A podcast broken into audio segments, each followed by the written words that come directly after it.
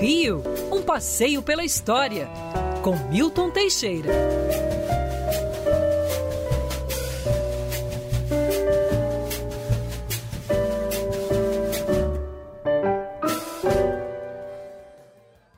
Milton Teixeira, nossa enciclopédia ambulante aqui na Band News FM. Professor Milton Teixeira, olha a responsabilidade, hein, professor? Olha a responsabilidade, hein? Nesse momento, ó, o Marcelão, lá de Campo Grande, mandou uma mensagem há sete minutos. Pessoal, tô aqui ouvindo a rádio a caminho de Caxias. Eu e minha filha aqui no carro. Aí ele botou assim: ouvindo em termos, acho que só eu tô ouvindo. E tirou uma foto da maravilhosa, linda Lorena, de calça rosa, casaquinho cinza, toda gostosinha. Ela tava com um biquinho maravilhoso e dormindo no banco de trás, ali na cadeirinha, né, na cadeirinha dela. Aí, cinco minutos depois, ele mandou outra foto, professor Milton. E ela acordou, e acorda bem humorada, hein?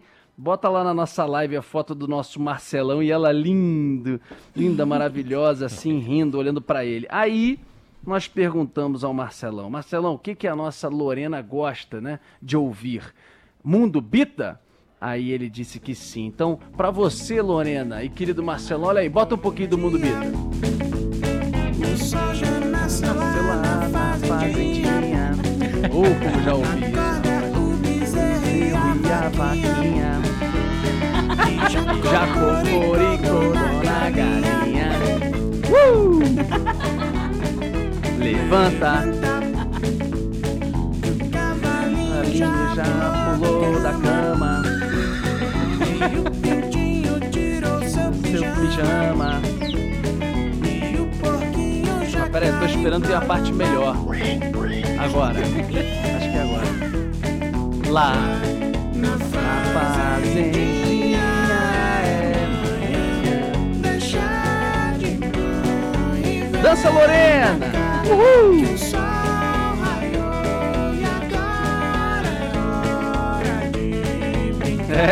Acorda, Lorena, acabou a moleza, é hora de brincar. Beijo, querida, maravilhosa, ouvinte mirim da Band News eh, FM. Olha a responsabilidade, hein, professor Milton, sobre o que você vai contar hoje pra gente na coluna Um Passeio pela História. Bom dia. Bom dia, Rodolfo, bom dia, Acata Pinho, bom dia, uh, bom dia a todos e bom dia, bom bom dia, dia queridos ouvintes, para mais uma maratona aí essa música até me lembrou a minha infância. Professor, tem pauta pedida por ouvinte, né, Agatha? Um ouvinte manda falou aí, sobre a Leopoldina, a não foi isso, Agatha? Foi, o nosso ouvinte tinha uma lembrança muito bacana, professor, sobre essa estação de ferro Leopoldina, o Antônio Marcos. Ele tem 64 anos, ele falou que morava próximo ali à estação e ele ia geralmente ali com a mãe dele para visitar a estação, só que a, a, a, levava até a ferrovia, ia até Campos, que era onde ele visitava. Ele falou pra gente, gente, será que o professor Milton Teixeira pode contar um pouquinho da história pra gente? E aí, professor? Posso sim. Olha, a Leopoldina é um caso muito curioso na história das nossas ferrovias.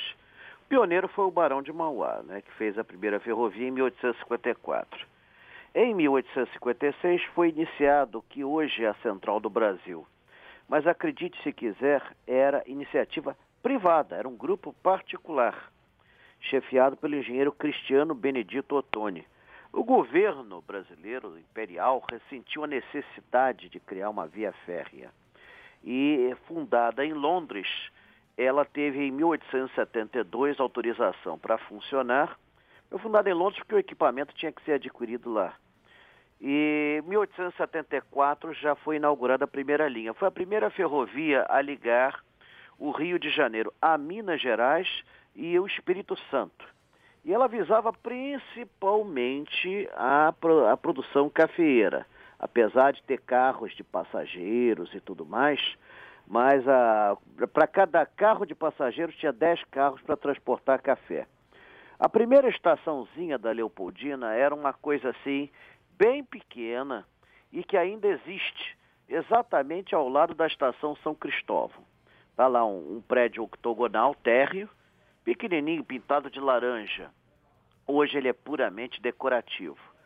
Essa estação bonita que está na Francisco Bicalli, apesar de ser linda, está uh, maltratadíssima.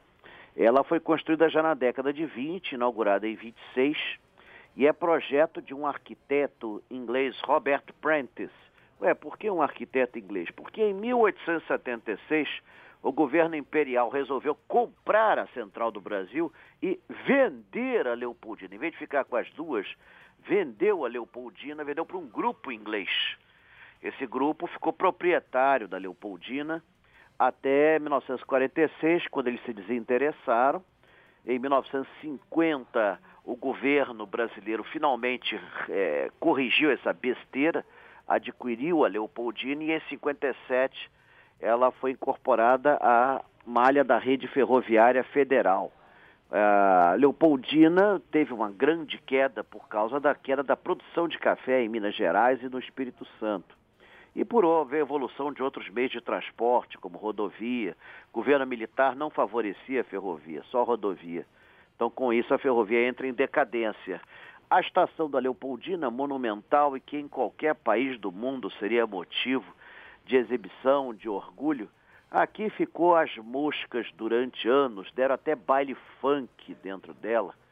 É, apesar de ser coberta de mármores valiosíssimos, de ter histórias ali até não poder mais e de ter sido responsável pelo crescimento dos subúrbios e dos trechos em onde ela chegava, porque realmente onde tinha uma estação da Leopoldina, a cidade prosperava. É, infelizmente ela não resistiu, mesmo no finalzinho, quando tentaram fazer trem de prata, trem de ouro, não aguentou e mal entrado o século XX aquele prédio ficou às moscas. Hoje está lá prometem obras, começam a obra, botam os tapumes para tudo, deixam os tapumes desabarem e volta-se a estaca zero. É triste isso, é triste. É, é um mesmo. patrimônio que em nenhum lugar do mundo teria esse destino. Década de 20, hein? Década de 20 a construção. 1926, ainda estão Caramba. lá dentro coisas assim. E não, e no pátio você ainda tem até algumas locomotivas antigas, ainda dos primeiros tempos, ainda estão lá jogadas que fariam a felicidade de qualquer museu europeu.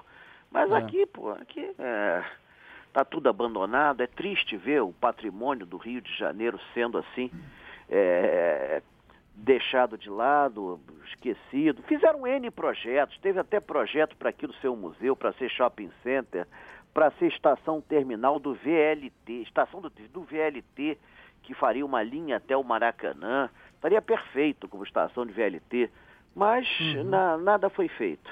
Tudo foi é dito, é nada foi feito. Dito e feito, tudo foi dito, é, nada foi feito. É, é. Agatha, tem também alguma outra Edifício... História do Rio de Janeiro para ele contar, para o Milton contar. Isso, Edifício Liberdade, Rodolfo. Professor, nessa semana a Justiça do Rio condenou o município pagamento de pensões e indenizações às famílias da vítima desse desabamento. Das vítimas. Das vítimas, é. E aí a gente queria que você falasse um pouco esse desabamento que foi em 2012 é, condenação e marcou muito. Né? O município foi condenado a pagar porque os responsáveis foram todos absolvidos.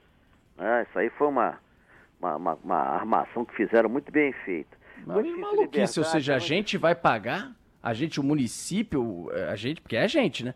A Sim. gente vai pagar por um erro, um crime cometido por pessoas que alteraram o projeto dentro do prédio? Foram ou seja, escritor... da justiça. Que loucura isso, rapaz! Foram, que é foram. é isso? Em 25 de janeiro de 2012, 8 e meia da noite, felizmente eu não estava mais ali, mas eu passo muito por aquele local naquela hora. É tão doido.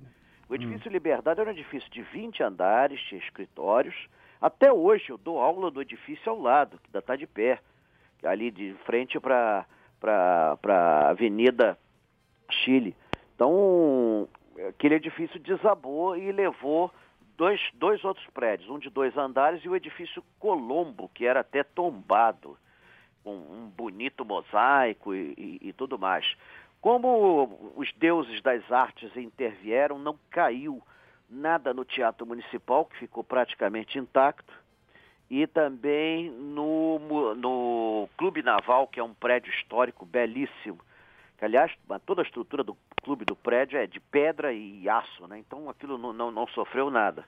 Mas os três prédios caíram, mataram 17 pessoas, e foi feita uma perícia, chegou-se à conclusão que a obra cortou uma, uma, uma viga E foram feitas várias burradas no prédio. Nenhuma delas seria suficiente para derrubar o prédio, mas todas elas juntas fizeram o prédio cair.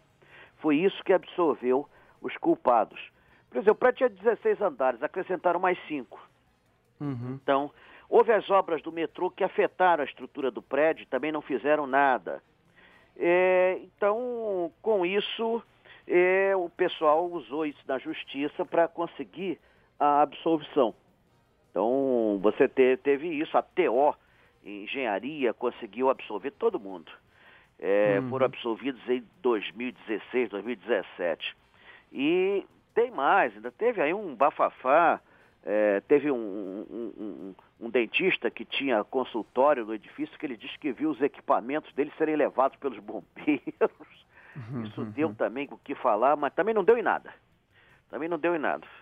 E o é. resultado sobrou para nós pagarmos, indenizar as vítimas. As vítimas precisam ser indenizadas, realmente precisam, mas, como sempre, sobrou para o contribuinte carioca é. É, a, o ônus de uma burrada praticada por várias pessoas. Não vou dizer que foi é. uma só.